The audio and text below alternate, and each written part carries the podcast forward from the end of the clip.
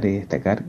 la detención de una mujer, quien registraba dos órdenes de aprehensión vigentes en su contra por los delitos de falsificación y uso malicioso de instrumento público. A través del trabajo del análisis policial y la georreferenciación de los delitos por parte de la unidad, se logró ubicar y detener a una mujer chilena de 29 años quien se mantenía prófuga de la justicia desde el año 2016.